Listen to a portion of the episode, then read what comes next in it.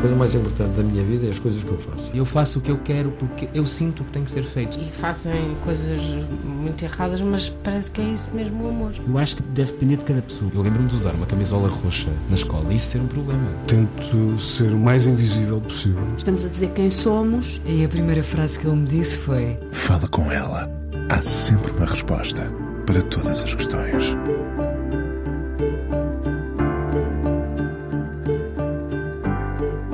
Há dias, numa entrevista à Visão, o investigador australiano e professor de política John Keane dizia que são só precisos 10 anos para que as democracias se transformem em despotismo. Estamos a viver perigosamente nessa viragem. Pior, com consciência do que se passa.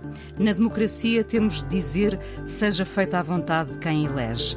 Mas de que forma se elege? Quais são hoje os métodos? A que preço? Com que custos? A democracia é um modelo com prazo de validade? O convidado de hoje foi coordenador do Bloco de Esquerda de 2005 a 2012. Antes já lhe era conhecido um passado político, o PSR que o diga. O avô materno, aliás, poderá ter estado na gênese da sua luta antifascista. Muito ponderado na forma como fala. Um homem a quem não vemos muitos sorrisos. Economista de profissão e professor. Quando a geringonça entrou no nosso vocabulário, já ele estava afastado do Bloco. Há muitas perguntas que ficam no ar. Se não teve pena de não ser Ministro da Economia, se tem saudades da febre da política. A política é febril, não é? Se o comentário político e a análise da atualidade lhe são suficientes para sentir o pulsar do mundo. O que é um tabu para ele? Se se lembra bem do tabu de Cavaco Silva. Quem são os políticos que vão ficar na história desta nossa era? Se aos 66 anos olha para trás com uma sensação de missão cumprida. Se em 1972, quando foi preso, o que sentiu foi medo ou orgulho por lutar pela liberdade. Se longe dos palcos da política se tornou mais agregador. Francisco Louçã, o convidado de hoje do Fala Com Ela aqui na Antena 1. Olá, Francisco. Obrigada por ter vindo. Obrigado, eu. O que sentiu uh, foi medo quando, quando foi detido em 1972 e alívio quando foi libertado? São, são muitas perguntas e muitas afirmações. Uhum. Aliás, voltarei depois a uma ou outra, a pretexto ou a despretexto do, do que dissermos. Mas hum, eu, eu fui preso na, na Capela do Rato na noite de 31 de dezembro, depois de quase 24 horas de uma Assembleia que contestava a guerra e que foi um facto extraordinário. Comemoram-se agora os 50 anos. Eh, e hum, muitas pessoas foram levadas para, para o Governo Civil, para, para a Esquadra, e depois para o Governo Civil, e uma dúzia e pouco mais eh, para, para Caxias. Eu tinha acabado de fazer 16 anos, não conhecia, não tinha vivido esse fenómeno de repressão, embora sentisse o que era uma sociedade amarfanhada pela, pela opressão. E senti, pelo medo. Pelo medo. Pelo, pelo, medo, sim, era uma sociedade de medo. Agora, estar sozinho numa cela, não é? Nós estivemos todos isolados.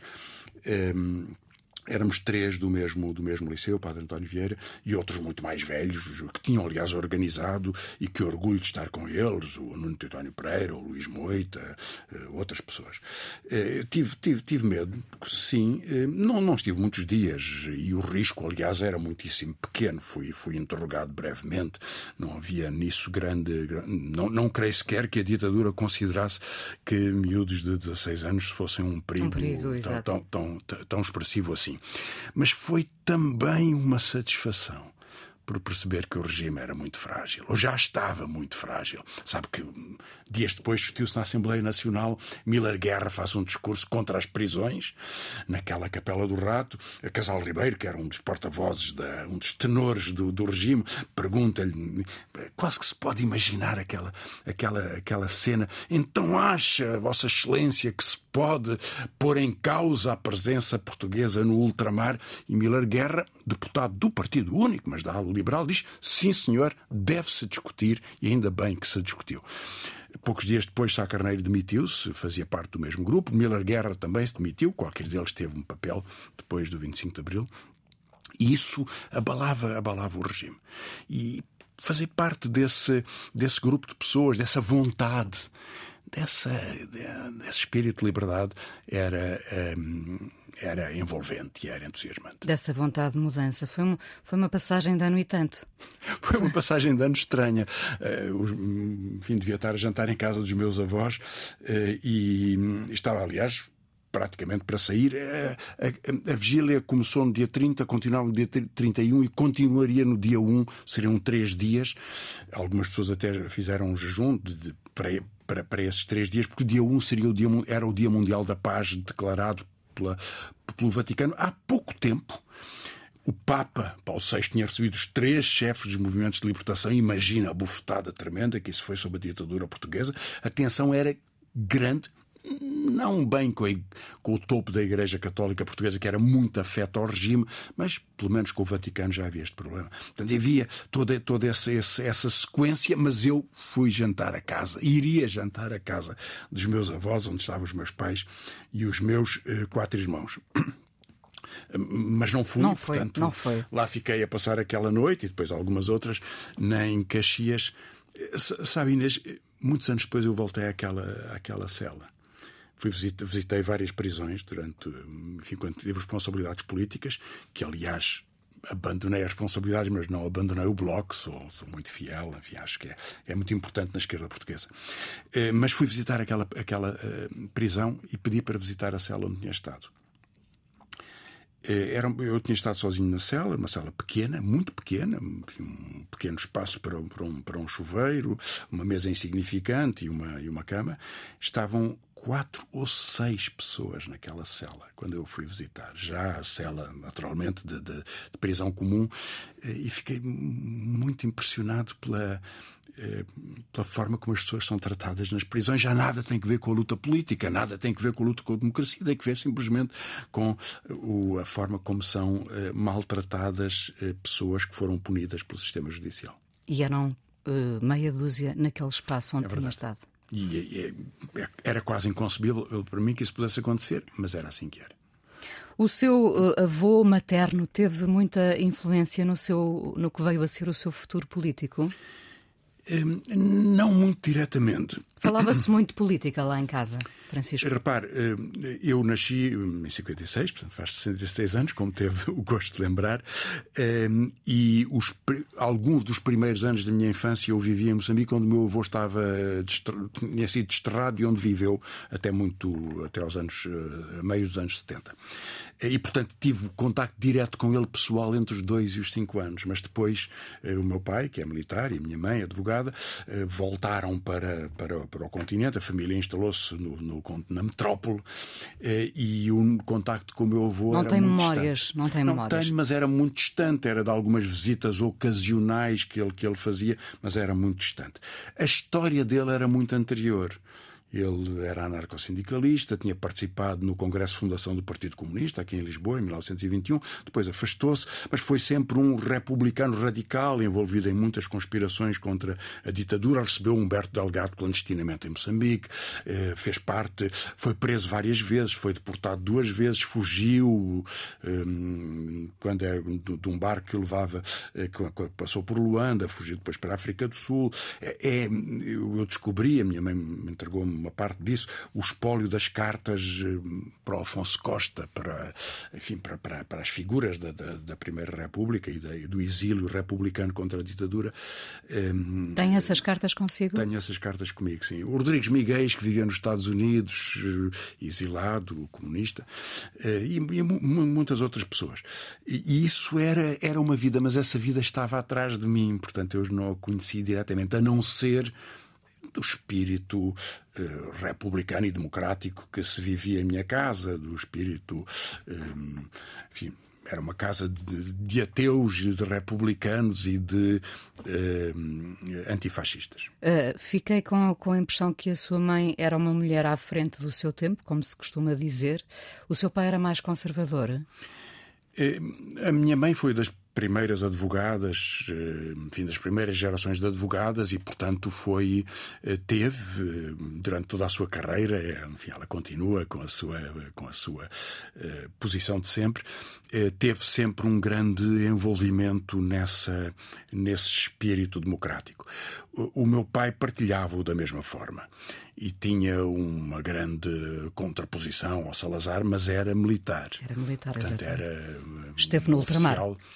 Esteve em várias missões na Guiné, grandes conflitos com o Spínola, foi capitão de Porto em Lourenço Marques, hoje Maputo, foi capitão de Porto em Nacala, mais ao norte de Moçambique. Foi aí que eu e o meu irmão, era na altura só os dois é que tínhamos nascido, estivemos com, com, com os meus pais em, em Moçambique durante alguns anos. Eh, mas ele naturalmente estava numa situação que o obrigava a ter muito mais eh, reserva. E, e, as sociedades eram fechadas, quer dizer, os pais sabiam que conversar com os filhos pequenos sobre coisas sobre as quais eles podiam não saber manter a reserva eh, colocava-os em perigo. Era um risco. E, portanto, havia cuidado nessas discussões. O que é que aprendeu com os, com os seus pais, eh, até hoje fundamental para si? Aprendi, sobretudo, o gosto pela dignidade, o respeito pela dignidade. Eh, há valores que são, que são essenciais de, de, de busca de seriedade, de, de, de coerência. Acho que nunca seremos completamente coerentes. Temos a nossa vida e as nossas hesitações, as nossas uh, dúvidas. Uh, assim será, e mal seria que não fosse, mas acho que tanto meu pai como minha mãe, meus avós. havia do lado do meu pai também um, um, outro tio que tinha sido do Partido Comunista em Silves. Havia toda uma história que é isso, é de, de gente que se respeita. E de, dessa, com essa história familiar era impossível não lutar por uma causa uh, uh, que era a liberdade, não é? Talvez sim, talvez não. Não lhe sei dar uma resposta muito uh, conclusiva. Os seus irmãos convergiram todos na mesma direção? Sim, sim, todos eles tiveram uma participação. Os mais novos, naturalmente, mais tarde, até porque eram crianças no 25 de Abril, mas uh, os três mais novos, mas todos eles fizeram um percurso uh, admirável do ponto de vista da, da, coerência das suas posições. Agora, repare. Um, o contexto familiar pode ser importante, pode abrir portas, certamente que o faz, mas eu conheci muitos jovens que não o tinham, mas sentiam como eu que era absurda uma sociedade onde mais do que duas pessoas na rua eram ajuntamento. E, portanto, era suspeito do ponto de vista policial, em que não se podia ter festas, que não podia, eh, que, o, que os liceus eram de rapazes e havia um outro liceu de raparigas separado, que eh, o sexo era tabu, que, que, eh, que a vida eh, amorosa era suspeita, que a liberdade da criação cultural era sempre uma coisa assustadora, que se vendiam livros por baixo do balcão. Enfim, perceber tudo isso eh, levou muitas pessoas a posições eh, de grande, eh, de grande, de grande coragem e eu aprendi imenso com algumas delas. Veja, o Francisco Pereira de Moura, por exemplo, com quem eu fui preso em Caxias, ele era, foi sem dúvida o fundador da economia moderna uma das razões para eu, para eu, para eu estudar economia. E tinha sido procurador da Câmara Corporativa do princípio da vida dele, como o Nuno António Pereira, aliás, foi em famílias conservadoras, católicas conservadoras, e qualquer deles se tornou um farol da liberdade, um, uma eh, trouxeram uma vontade de, de, de, de cooperação e de, de, solidariedade que eram encantadores no caso do Nuno António Pereira. Eu, enfim, passei tanto tempo da, da, da minha adolescência na casa dele mais frio, no Francisco Pereira de Moura, que era um professor universitário, enfim, vivia, vivia num, num, outro mundo, mas que eu depois aprendi também a conhecer como uma pessoa encantadora, e era isso que eles eram. Não suportaram que continuasse uma ditadura tão antiga numa Europa democratizada, pós-nazismo e pós-fascismo, pós-Segunda Guerra Mundial. Quebrando com uma tradição que era muito mais do que uma tradição. Claro, claro. E depois tínhamos a guerra Quer dizer, como é que um jovem podia pensar que aos 18 anos iria para a guerra, ou quando acabasse a universidade, um jovem. Eh, Porque esse um era rapaz. o horizonte. Nunca nos podemos esquecer. Era esse o horizonte. Essa era a obrigação. Era isso. A vida era a guerra. Era viver na guerra. E repara, a guerra colonial português, portuguesa, na proporção da população, tem mais vítimas do que a guerra do Vietnã. É uma enorme tragédia. Nos mortos, nas famílias, nas suas famílias, naturalmente, nos feridos, nas vítimas da guerra, eh, pessoas traumatizadas. São gerações, são centenas de milhares de pessoas que foram passando naqueles 13 anos de guerra por Ainda aquele é um, tormento. É, é um, um tema tabu? Não creio que seja. Não, não sendo tabu, não sendo tabu, uh, sinto muitas vezes que não foi suficientemente falada, até porque estas gerações mais novas não têm consciência do que foi essa guerra. Bem, repara, Nem eu tenho. O, o, tempo, o tempo passou, não é? Passaram 50 anos. É mais ou menos tanto tempo como vai da Revolução Russa de 1917 até à nossa. É quase até à nossa liberdade do 25 de Abril. Portanto, é, é um tempo histórico longuíssimo. E, portanto, são gerações que se sucedem. Os pais dos miúdos de hoje não viveram a guerra, os seus avós viveram. Portanto, eu acho que devemos olhar com algum. Hum, com alguma com algum respeito para o facto do tempo criar uma memória, mas essa memória tem também o seu tem a sua história. E, portanto, não podemos pedir a um jovem de hoje que sinta o drama da guerra como aqueles que eram obrigados a fazê-la. Não, não, não é temo que coisa. o tempo apague memórias. Vivemos hoje em dia nessa vertigem. O tempo muda as memórias, mas não há humanidade sem memória. Aliás, não há democracia sem memória. É verdade que os modos de comunicação que vão sendo gerados no século XXI são dissipadores das memórias. Promovem o efêmero como uma espécie de liturgia da, da precipitação. E isso é perigoso. Perigoso não só pelo respeito para com o passado, pelo respeito para com os pilares da nossa vida, mas porque retira o tempo da racionalidade, ou o tempo da reflexão, ou o tempo da comunicação. E, portanto, também da, da lucidez. Absolutamente. Já lhe vou pedir para falarmos um bocadinho da, da, democracia, até a propósito desta entrevista deste investigador australiano, John Keane. Uh, para já, peço-lhe uma primeira canção. O que é que vamos ouvir, Francisco? Eu fui um bocadinho apanhado de surpresa, mas há uma canção lindíssima de um, de um grande cantor e grande amigo meu, o Chico Buarque, que ele cantou recentemente e que promete vir cantar a Lisboa e ao Porto daqui a uns meses. E que é um hino extraordinário de esperança nos últimos, nos últimos meses do bolsonarismo, que se chama E que tal um samba? Eu acho que a canção é lindíssima, acho que é uma poesia fantástica e acho que diz tanto de uma forma tão simples, tão emotiva, que no fundo é uma das formas da inteligência mais sensatas. Vamos ouvir então. O economista, comentador, professor Francisco Louçã, hoje no Fala Com Ela, foi o primeiro líder do Bloco de Esquerda. Um, foi, foi o seu grande amor na política?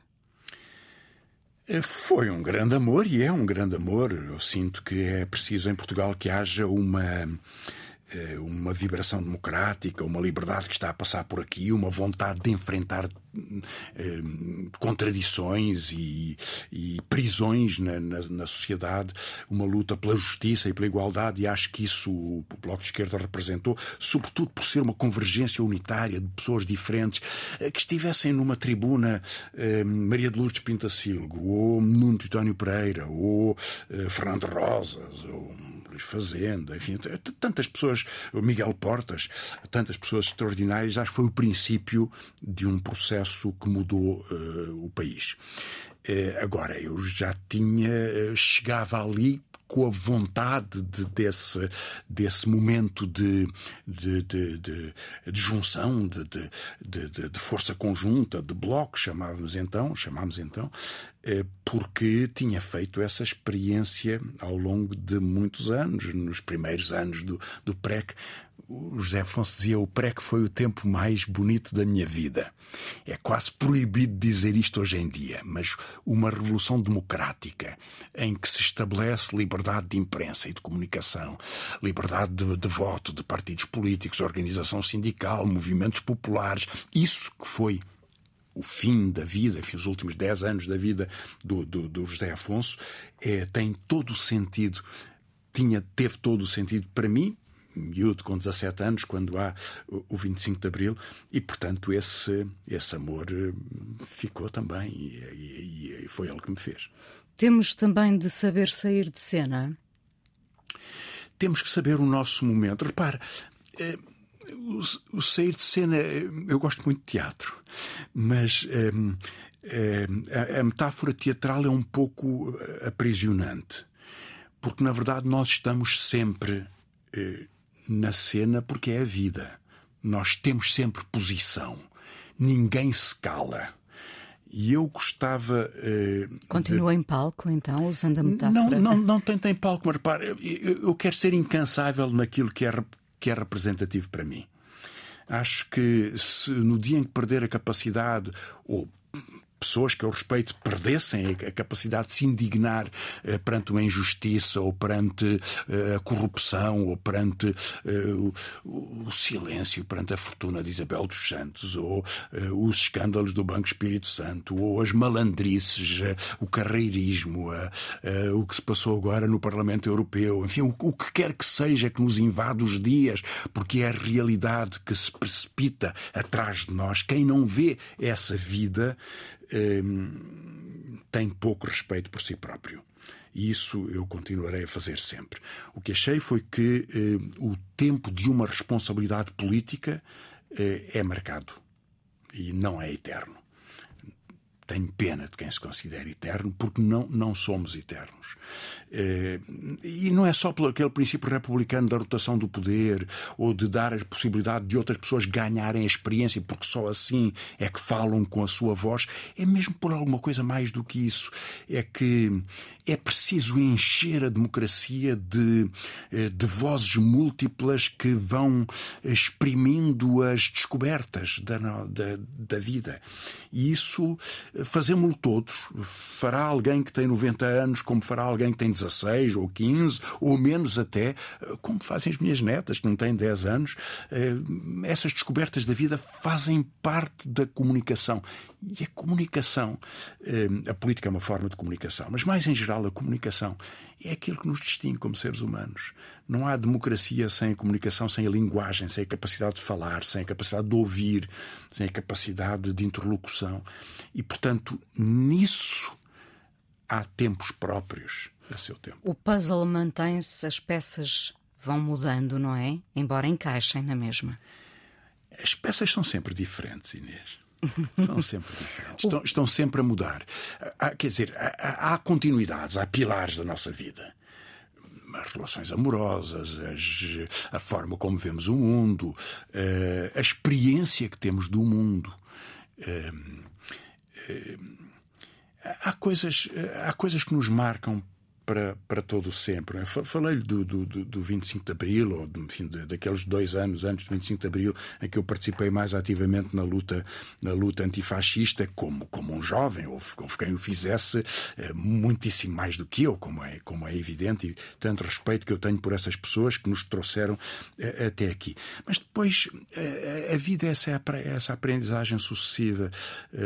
Eu vivi momentos extraordinários no, no fim das ditaduras do Brasil, do Paraguai, do Chile, da Argentina, eh, porque passei muito tempo na América Latina, nesses, no final dos anos 70 e no princípio dos anos 80, quando cada uma dessas ditaduras foi, eh, foi desaparecendo. E sabe, é, essas pessoas que encontrei, encontrei na Colômbia, no outro dia vi uma fotografia de um congresso em que eu estive na Colômbia. todas as pessoas que estavam sentadas ao meu lado foram assassinadas pelas milícias da, do narcotráfico uns anos depois, ou até num caso, um, logo um ano depois, o Robert McLean, um advogado de, ehm, de Cartagena. Eh, e isso aconteceu com outros. Portanto, repare, nós passamos por pessoas, passamos por situações e acontecimentos que nos marcam. E isso são. eh, que é não que é o- um puzzle, são, são certezas, são. O que é que o tempo lhe fez, Francisco? Assim? Espero que me tenha ajudado a aprender. Acha que o tornou mais agregador, como eu dizia no início? É, bom, é difícil ser juiz em causa própria.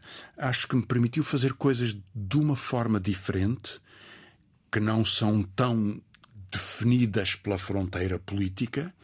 Não tenho nenhum arrependimento em relação a esse debate e mesmo erros que cometi ou frases que disse que diria hoje de uma forma muito diferente faz parte da vida e faz parte da aprendizagem.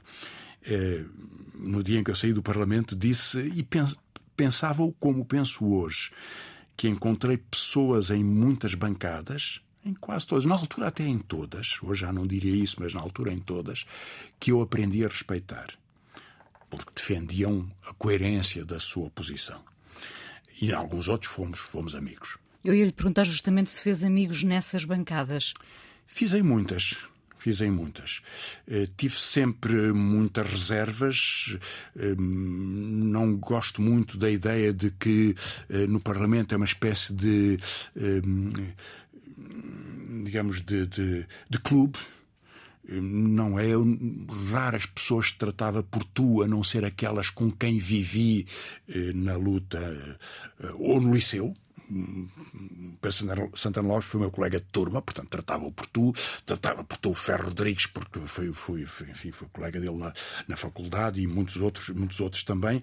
A única pessoa de direita que eu tratava por tu, e no fim, foi o eh, Paulo Portas eh, do qual tive gigantescas divergências, e que aliás hoje, hoje se manteriam, mas porque eh, havia entre nós eh, o, o irmão dele, de quem ele gos- gostava muito, eles gostavam muito um, Um do, outro, o Miguel, e que era muito meu amigo, e o Paulo e a mãe e o pai tiveram eh, um, um acompanhamento da doença do Miguel que foi comovente.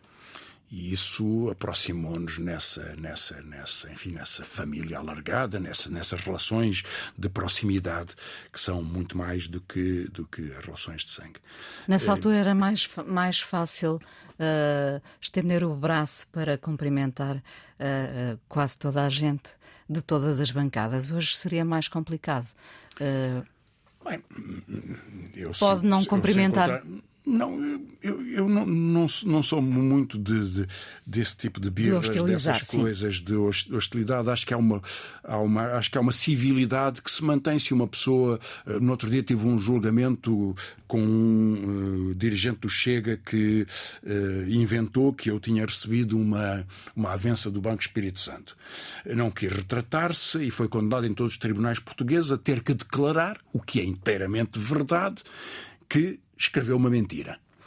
Eh, Ele veio-me cumprimentar no, no- julgamento, eu apertei-lhe a mão, não, não o recuso fazer, era um, era um mentiroso que veio a ser condenado pelos tribunais eh, e o facto de haver uma relação civil não, eh, não muda o, o, o- o pouco respeito que eu tenho por essas formas de fazer política, até de viver na sociedade, que é de viver a partir da mentira ou de criar uma forma de de, eh, de, de ansiedade de, eh, de- do discurso do ódio. E isso é muito marcante, Vive- muda muito. vive, com sociedade. esse, vive com esse receio ah, do crescimento de determinados partidos em Portugal.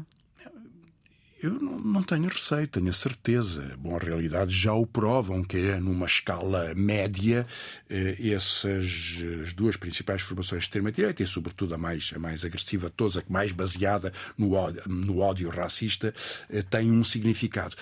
Mas, Inês, em 2016 Donald Trump foi eleito presidente dos Estados Unidos. Em 2014 Modi foi eleito presidente da Índia. Bolsonaro foi eleito em 2018. Somando esses três países, nós temos quase 2 mil milhões de pessoas. Portanto, um, um quarto da humanidade esteve governado, ou ainda está num dos casos, e até poderia vir a estar num, num futuro próximo de novo, porque não se sabe o que pode acontecer nas eleições norte-americanas, por pessoas cuja única lógica é o discurso do ódio. É a capacidade de polarizar o ódio, criando uma bolha que é totalmente imune à eh, racionalidade argumentativa ou até à capacidade conversacional. Portanto, Porque a não há verdade- capacidade de conversação. Porque a verdade é que o ódio tem muita força também. o ódio é, é, é, uma das emoções mais poderosas do ponto de vista político, que se associa, aliás, a uma forma de identitarismo que cresceu muito nos últimos anos, que é o identitarismo religioso, ou algumas formas de identitarismo religioso, porque naturalmente nas religiões há também discursos tolerantes, ehm, mas há também o, o, o mais extremo dos discursos do ódio, que é ehm, a aniquilação do infiel. Isso volta a aparecer no século XXI, sendo uma forma de consolidação política. Eh, no caso da campanha do Bolsonaro é muito evidente. Já houve algumas tentativas em Portugal também, ainda não muito conseguidas. Isso pode vir a ter algum papel no futuro, mas a estrutura de base do Bolsonaro e alguma do, do Trump também é a estrutura do identitarismo religioso fanático. Mas voltando à questão da, dessa linguagem do ódio, eh, eh, foi tem sido muito potenciada pela tecnologia? Sim porque sem as redes sociais não seria possível multiplicar e criar bolhas multiplicativas desse discurso do ódio. Não era possível, porque o efeito de contaminação é muito mais rápido quando não há uma intermediação. Nós podemos olhar para trás e dizer as rádios, as televisões, os jornais foram monopolizados pelo Murdoch ou por grandes grupos que lideram uh, a formação das notícias à escala mundial. É verdade.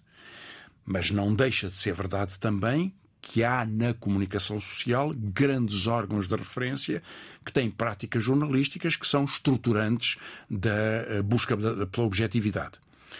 Eh, e, portanto, que são controláveis e que são formas de intermediação. E essas formas de intermediação criam, aliás, toda a sociedade eh, estruturada, mesmo na organização das hegemonias do poder, por formas de intermediação. As igrejas, os partidos, os sindicatos, as associações empresariais, a comunicação social, tudo isso estruturou a nossa modernidade.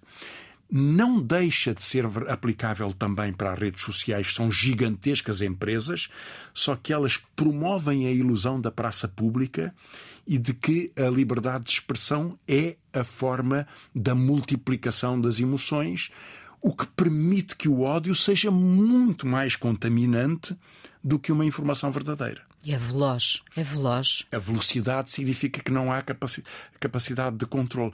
Quando, quando um, há, pouco, há uns anos atrás, na, na, na Nova Zelândia, perdão, na Austrália, uh, houve um, um, um, homem que, com metralhadora, atacou duas mesquitas e matou 52 pessoas, primeiro numa e depois noutra, e transmitiu em direto no YouTube, no seu canal YouTube, em direto, houve 2 milhões e meio de replicações destas imagens. Eh, os sistemas de, de, proteção do YouTube, que têm um algoritmo misterioso e, aliás, muito duvidoso, mas que procuram evitar o mau nome que estaria associado a esta promoção da violência eh, bárbara, conseguiram bloquear um milhão e meio desses, dessas replicações. E, no entanto, ficaram centenas de milhares de imagens a reproduzir. A rapidez é extraordinária e promove o efeito que se pretendia no caso daquele ataque mortífero, como promovem casos mais banais em que é simplesmente a mentira que se multiplica. Na verdade. Eh, Aparentemente banais, porque eles depois podem ter consequências, claro. como, como, temos visto. Claro. A democracia tem um espírito fugitivo, está sempre em movimento, tem uma qualidade rebelde de fazer variações. Uh, declarações deste investigador, deste uh, homem, John Keane, australiano, em entrevista à Visão, à Mafalda Anjos o mesmo homem que vê aparentemente um prazo de validade para a democracia, 10 anos apenas serão necessários para termos o despotismo a, a vingar. Uh, é, é um pouco catastrófica esta visão. Bom, nós não queremos que seja realista, evidentemente. Em, mas... em, certa medida, até creio que é um pouco ingênua. Porque repare, as democracias que nós conhecemos que são uma consequência de lutas sociais extraordinárias, a luta pelo direito da mulher, do voto da mulher. Foi preciso chegar aos anos 1970 para que, pela primeira vez em todo o território da Europa, as mulheres tivessem direito de voto. 1970. Portanto, foram lutas populares gigantescas pelo direito de voto, porque o voto era censitário, é dos ricos, dos que pagavam imposto, eh, pela igualdade de género, eh, e ainda hoje essa luta continua, eh, ou pelo combate a discriminações que são humilhantes. Tudo isso são menorizações da democracia com o qual ela conviveu bem. E, na verdade, as democracias conviveram com regimes despóticos quando não os formaram, particularmente nas colónias nas suas colónias ou nas suas ex-colónias ou na instauração de ditaduras. Eh, eu, estava-lhe a dizer que, que, visitei a América Latina. Eh, há uma, uma, uma das viagens que eu fiz e que muito me impressionou, eu já contei isso. Eu estive no Chile no princípio dos anos 80. Só em muitos anos mais tarde é que o Pinochet seria afastado. Portanto, estive poucos anos depois da instauração da ditadura eh, pelo, pelo, pelo Pinochet. E quando estive lá, tinha acabado de passar pela, pela, eh, pelo Santiago eh, um grande liberal, aliás, prémio Nobel, uma das grandes figuras do liberalismo moderno, que se chama Friedrich Hayek e que, recebido com pompa e circunstância pela ditadura de Pinochet, tive encontros pessoais com Pinochet, eh, dá uma entrevista a um jornal dizendo que eh, preferia um regime despótico a um regime, que, mas que fosse liberal do ponto de vista económico, ou seja, que privatizasse as empresas, a um regime que fosse eh, liberal do ponto de vista político, mas que não promovesse o, o, o empresariado e as suas vantagens. Isto marcou-me muito, porque, na verdade, provava que a ditadura chilena, que foi impulsionada pelos Estados Unidos, uma democracia, a impulsionar um despotismo, era protegida por gente que se alegava a si própria ser liberal. Portanto, as nossas democracias sempre tiveram um quarto escuro, sempre tiveram uma cave eh, eh, de tortura. Digamos que, tá, que, de facto a democracia pode ter um espírito fugitivo e fugidio. E fugidio. Sim, sim, não deixa de ser verdade o que diz uh, a citação que fez desse politólogo, John Keane, uh, sim. John Keane, que uh, a democracia, ou seja, o espírito democrático, o respeito pela liberdade, a sua garantia institucional em direitos fundamentais, o direito de podermos votar, de devermos votar, o direito de haver, de, de um grupo de pessoas poder formar uma rádio, de hum, poder expressar a sua opinião, de poder escrever a sua opinião. Isso são conquistas absolutamente históricas do ponto de vista da humanidade e podem estar em risco podem ser corroídas, já o estão a ser já o estão a ser, eh, porque quando eh, o Donald Trump cria eh, o universo das suas fake news, quando se perseguem jornalistas, quantos jornalistas morreram ao longo do ano 2022? Justamente quando, quando há pouco falávamos da questão da, da memória, do tempo não apagar a memória, não é? a questão é que nós vivemos precisamente na era das fake news, não é? Que história se contará daqui a uns anos deste tempo que vivemos? Serão, serão notícias verdadeiras as que vamos uh, ler e ouvir nessa altura? É uma pergunta muito difícil. Sabe, uh, uh, o, o passado é sempre um objeto de disputa e o passado está sempre a ser reconstruído. E idealizado. Não é? E reidealizado e retransformado. O, o, a, a, a, história do, a história que se conta em cada momento sobre o passado é a história que os vencedores do presente contam sobre quando olham para trás. Uh, veja a diferença sobre como se conta em Portugal a viagem de vasta gama e o bombardeamento de Calcute e como se conta na Índia ou como se conta eh, em Portugal a colonização do Brasil e os, eh, enfim, todas as aventuras. Eh, Vencedores e derrotados têm Exatamente. sempre duas visões ou, diferentes, como, não é? Como, como, se conta no Brasil.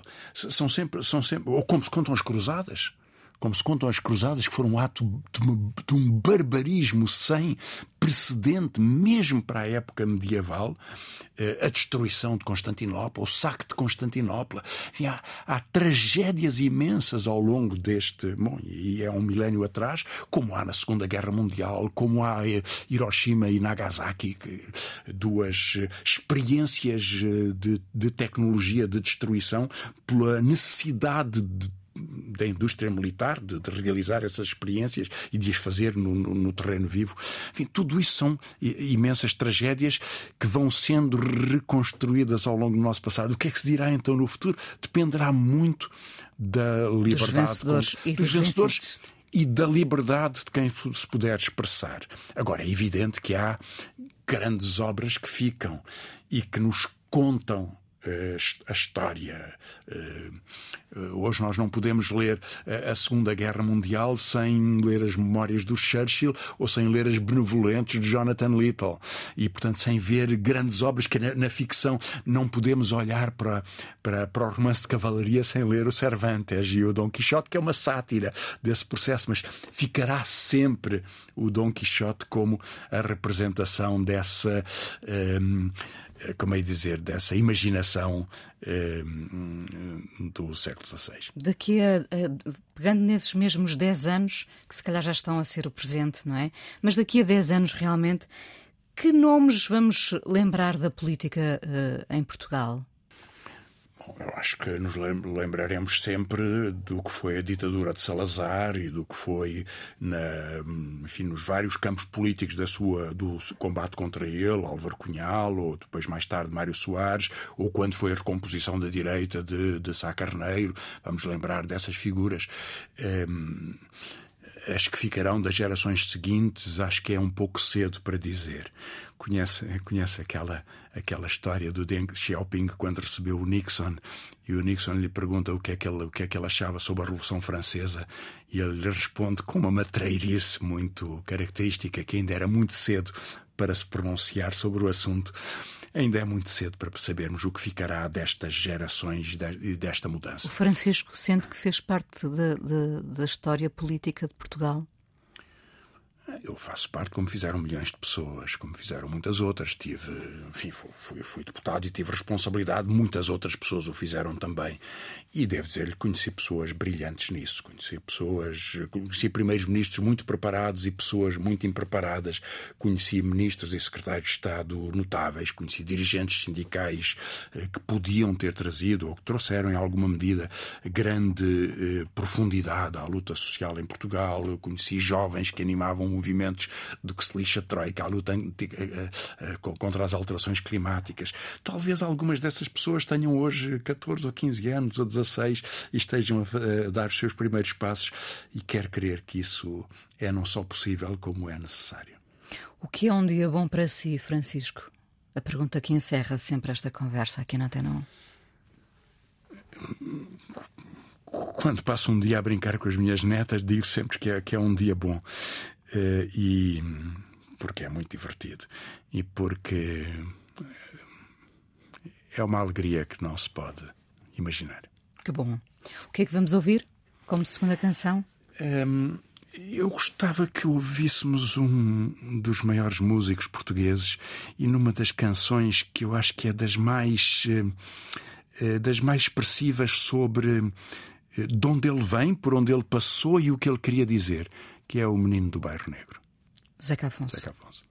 Obrigada por ter vindo ao Fala com ela. Ainda conversamos mais um bocadinho no podcast.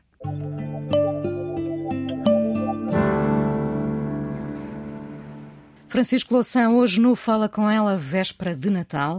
Uh, há pouco falava-me, uh, aí sim vi o seu sorriso muito rasgado a falar das, das suas netas. Uh, há tradição de Natal lá em casa?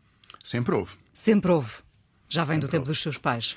Uh, sim, dos meus avós. A minha avó era muito católica, a mãe do meu pai. E, portanto, fazia sempre um lindíssimo presépio. Nós não mantivemos a tradição de fazer o presépio, mas a árvore de Natal, com tudo aquilo a que ela tem direito, lá estará em casa. Ainda no outro dia eh, tive, tive, tive a montá-la, a pôr as bolas e tal, com, com, com, com as crianças. Eh, e isso mantemos sempre, jantamos juntos e depois outra parte da família no domingo, eh, enfim, como, como, como, como no domingo, no, no, no dia 25. E portanto isso mantemos sempre. Portanto, uh, haverá Natal, evidentemente. É sempre tentador perguntar a um homem uh, que foi pai se uh, é melhor avô ou se foi melhor pai. São, são papéis muito distintos. É muito mais fácil ser avô. É mais fácil. pai. Essa é, é, é a resposta que eu normalmente eu olho, ouço. Eu olho, eu olho para a minha, e é verdade. Eu olho para a minha filha e penso é, que energia que é necessário para ser, para ser pai ou para ser mãe. É, porque, e eu já a tive, como a Ana o, o teve, é, não que tenha sido difícil e porque foi sempre, porque foi sempre encantador, nós só tivemos uma filha. É, é, Joana. A Joana, ela tem duas, é, é um trabalho, é, é, um, é um bocadinho diferente, é, mas um avô tem uma responsabilidade diferente, tem todos os momentos bons boa. e tem menos os, os, momentos mais complicados. Não precisa tratar das vacinas, não precisa tratar de, da ida ao médico, não precisa fazer o acompanhamento da escola da mesma forma, se bem que façamos muitas brincadeiras com contas e com letras, mas, mas, é, mas é muito diferente. A sua filha Joana uh, seguiu as suas uh, pisadas na política, tinha liberdade. Imagino que, tendo uma filha única, ela era de direita. Havia liberdade para isso? Há muitos casos em que assim acontece. Pois não há, não há sim. aliás, nenhuma história escrita de que. Às vezes até é um comportamento reativo, não é? Como, como se compreende inteiramente como se compreende inteiramente, também aconteceu ao contrário. A Joana enfim, estudou, ela fez um doutoramento em educação, estudou por caminhos muito diferentes da mãe, que é médica, e dos meus, que sou economista, portanto, sempre fez as suas escolhas próprias, tem uma atividade política em movimentos sociais muito independente dos seus pais e faz, faz, faz a sua vida. Estou certo que fez sempre aquilo que quis fazer. Uh, uh, há pouco falava do teatro, de como gosta do teatro, e o Francisco tem uma excelente dicção, uh, é, é, é, bom ouvi-lo. Um, e eu fiquei a pensar: se o Francisco Louçã não tivesse sido economista da política, podia ter sido artista, podia ter sido do teatro? Acho que não. Porquê? Uma vez convidaram, o Mário Viegas uma vez convidou-me para fazer um pequeno papel, depois foi, foi, o Fonseca e Costa que o fez. Mas eu acho que ele o fazia por graça, nós tínhamos muita cooperação em algumas coisas, fizemos tempos de antena juntos e atividades e campanhas, e eu acho que ele o fez por graça ou por provocação, mas, mas eu não estou nada certo que fosse um... Um bom artista. Um, um bom ator, um de, bom ator. de teatro, artista. Bom músico certamente não serei, porque não tenho nenhum ouvido. Agora, gosto muito da, de várias expressões da arte, adoro cinema. É verdade que a literatura é o meu. Enfim, é aquilo em que, em que levo mais tempo. Procuro acompanhar muito o, o, o cinema, aliás, no Tabu, na SIC Notícias, esforço-me muito por dar relevo ao que se passa no teatro e mais ainda no cinema português ou em língua portuguesa, porque acho que às vezes passam filmes absolutamente extraordinários um, e, e, e não, não, não os vemos da mesma forma, porque não são Hollywood, não os sentimos da mesma forma uh, e, e acho que vale a pena fazer isso. Agora, sou mais espectador, acompanho, do que. Uh, para, enfim, nunca, nunca tive nenhuma outra participação que não fosse uh, ler e ouvir e ver. Que bom. Uh, de onde veio esse tabu? Por que é que decidiu dar o nome tabu ao seu espaço de, de comentário? Olha, já dura alguns anos. Não foi... não foi o tabu de Cavaco Silva? Não. Não, mas podia ter sido. O tabu de Cavaco Silva é uma, é uma boa inspiração, sem dúvida nenhuma. Repara, é preciso encontrar uma palavra muito simples. Eu não gosto de, de uma expressão muito longa, já sei que até é aquela coisa, o nome do programa que não Que pode não se ser pode dito, dizer, mas é uma brincadeira consigo próprio. Queria um nome muito curto e que fosse eh, suficientemente expressivo de uma vontade de eh, poder falar de uma forma totalmente livre, como aliás a televisão sempre me, me garantiu.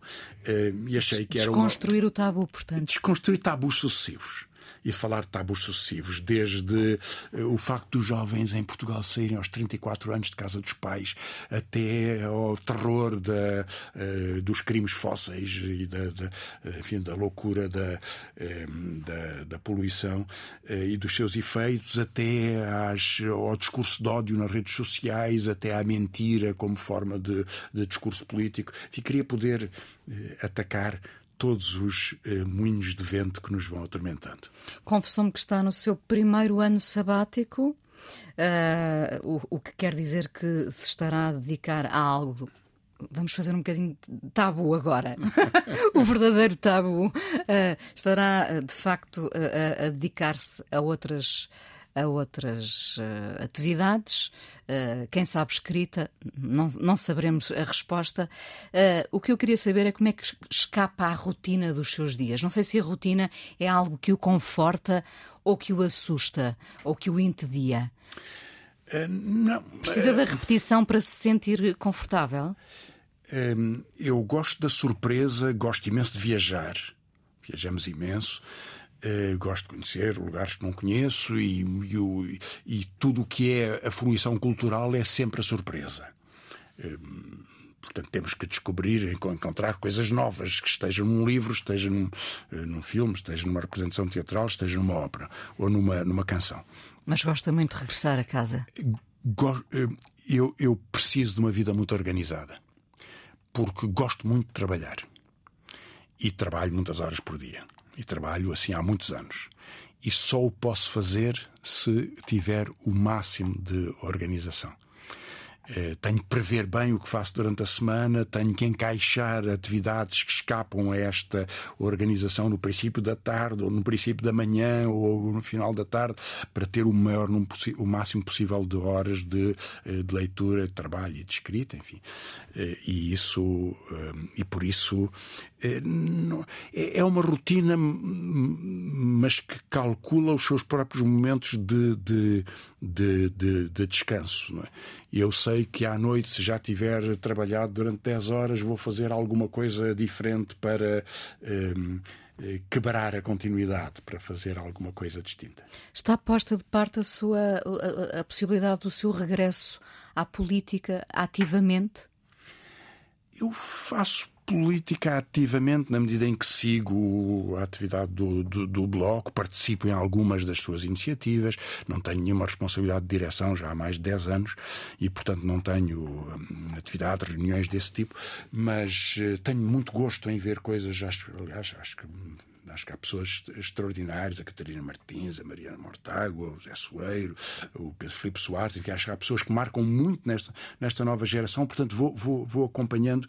Eh, e sinto que, eh, eh, em grande medida, a Catarina, fui o João Semedo logo a seguir, mas o João Semedo morreu, como se sabe, e que pena e que, que, que, falta que nos faz, mas sinto que a Catarina faz muitas coisas melhor do que eu e, portanto, não teria nenhum sentido procurar ter algum papel do tipo do que tive no, no passado. Agora, o, o, que farei? Eu darei a minha opinião, lutarei pelas minhas causas, juntar-me com a minha gente. Pedem-lhe uh, conselhos? Uh, felizmente, muito raramente conversamos muito raramente, porque, sabe, eh, o papel de uma direção política ou de uma direção parlamentar ou de uma direção de movimentos sociais eh, exige tanto das pessoas, mais ainda de uma mulher, que tem que vencer barreiras diferentes das que eu tinha que vencer. E a Catarina fez-lo brilhantemente. Mas existe tanto das pessoas que elas têm que estar. Eh, têm que saber ouvir, mas têm que estar muito capazes de se poder, de poder dar passos, de, de poder tomar decisões e, e, ter confiança nas suas decisões e até na capacidade de as corrigir, eh, se assim for. E isso não depende muito de, eh, de colóquios. Depende muito de, de uma aprendizagem de qualquer coisa que fica cá dentro, que se vai ganhando, que é intuição, que é. Ehm, eh, experiência comum, que é alguma conversa coletiva das pessoas que estão a tomar decisões e que tomam a responsabilidade delas. E eu uh, não estou nesse, nesse, nesse âmbito, portanto, a minha função é diferente nesta vida. Deixe-me voltar ao teatro. Falámos na saída de cena, falámos no palco. Eu diria que agora está na plateia, mas uh, vai aplaudindo ou, ou, vai aplaudindo com entusiasmo, ou às vezes, se calhar, também põe o polegar para baixo. Mas é, está, estará mais agora na plateia. Sabe, eu continuo a ter muito medo da sua, da sua metáfora teatral, porque na verdade nós estamos todos na plateia, estamos todas as pessoas em cena ao mesmo tempo. Na plateia, em certa medida, porque há uma política que nos. Uma, uma política mundial que parece que nos atropela a todo momento. Que podemos fazer nós sobre a guerra da Ucrânia, sobre a invasão que, que a Rússia desencadeou. Que podemos fazer nós a propósito de, destas do Irão, vagas. Do Irão. De, de, da luta das mulheres no Irão. Quer dizer, sentimos-las como, fosse, como se fosse a nossa família, mas que, que, que intervenção direta temos. E, portanto, aí somos plateia em alguma medida.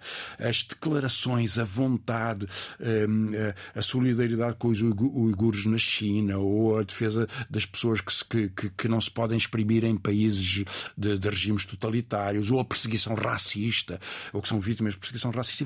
Em tudo isso somos muitas vezes plateia e ao mesmo tempo somos cena porque marcou diferenças. Eu lembro-me do que foi o movimento em Portugal para a independência de Timor-Leste. Estávamos a tantos milhares de quilómetros e se eles foram decisivos na resistência, na teimosia, na capacidade de comunidade, que é o que determina tudo, o facto de ter havido em Portugal uma conjugação entre instituições e alguns movimentos sociais, ter havido ruas inundadas por pessoas, obrigou uma, um consenso mundial porque lembre-se bem, Inês, a China, a Rússia, os Estados Unidos, todos defendiam a ocupação de Timor. Todos. Não havia uma voz poderosa que fosse contra. E houve aqui um país que se defendeu, gente que pensámos que era como nós. E isso ajudou a desequilibrar.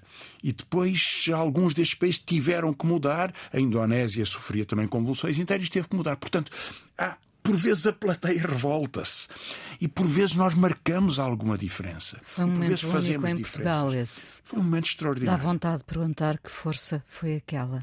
Sim, como noutros momentos, como em 74 e 75, como, como no, no que se lixa a Troika. Dizer, como é que poderia haver um. Nós somos 10 milhões. Como é que pode haver um milhão de pessoas que de repente não suportavam mais a ideia do que a Troika estava a fazer, das manigâncias do governo de Passos Coelho sobre a TSU e que queriam, queriam que o país respirasse, quer dizer, jovens que não aceitavam mais, lembra-se dos de Olinda, que parva, que parva que soa, que, o papel que uma canção pode ter tido para representar a, a, a esperança e a zanga de jovens, homens e mulheres de 30 anos ou de 25 anos que de repente que só lhes ofereciam 500 euros ou 600 ou 700 para uma vida de precariedade depois de, depois de, de tanto estudo e de tanto esforço para que ficassem pior do que os seus pais e que a desilusão fosse a marca da sua vida, isso é extraordinário. É extraordinário. Há, há, momentos mágicos em que nos reconhecemos como comunidade. Não é sempre.